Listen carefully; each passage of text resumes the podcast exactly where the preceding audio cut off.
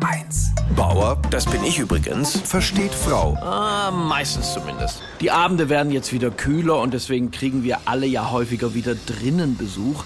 Nicht von Nachbarn, sondern von Spinnen.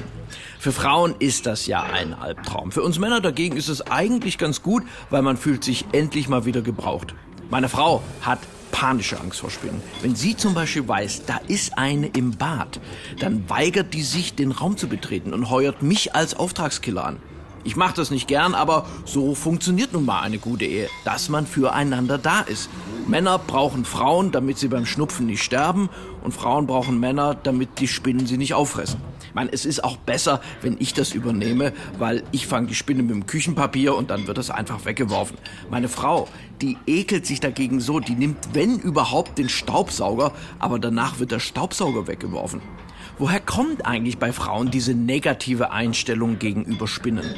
Früher hat man ja gesagt, das ist der Neid, weil die Spinnen haben acht Beine und können daher vier Paar Schuhe gleichzeitig tragen. Aber die Wissenschaftler stehen wirklich vor einem Rätsel. Man weiß es schlichtweg nicht, woher es kommt. Jetzt sagen aber Psychologen, was gegen die Angst hilft, wäre, die Spinne zu personalisieren. Dass man sich einfach mal vorstellt, so, das ist jetzt die Thekla, die ist alleinerziehende Mutter von 400 Kindern, da spürt man doch von Frau zu Frau automatisch eine emotionale Verbindung. Und deswegen muss man die Spinnen ja auch nicht immer gleich töten. Und wenn ich nicht da bin, sage ich zu meiner Frau Schatz, Spinnen fängt man eigentlich mit Glas und Papier.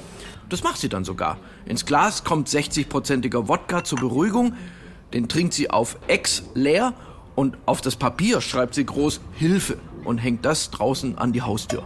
Bauer versteht Frau.